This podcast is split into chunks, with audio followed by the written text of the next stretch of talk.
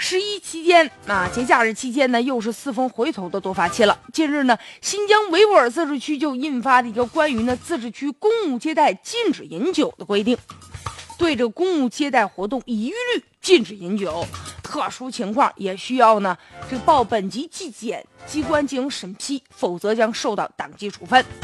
这规定我觉得挺好啊。咱们原来听说一句话叫“上有政策，下有对策”。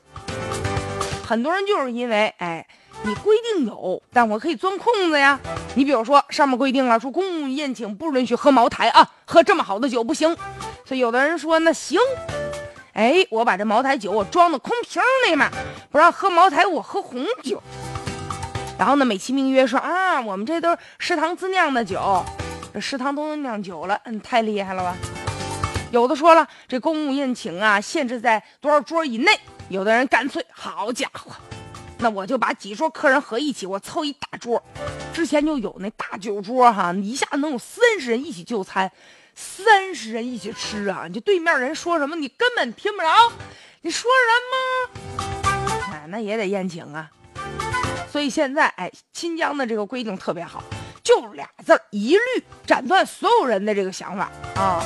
就你也甭幻想，你也甭存在侥幸心理了，一律就是不行。果断干脆。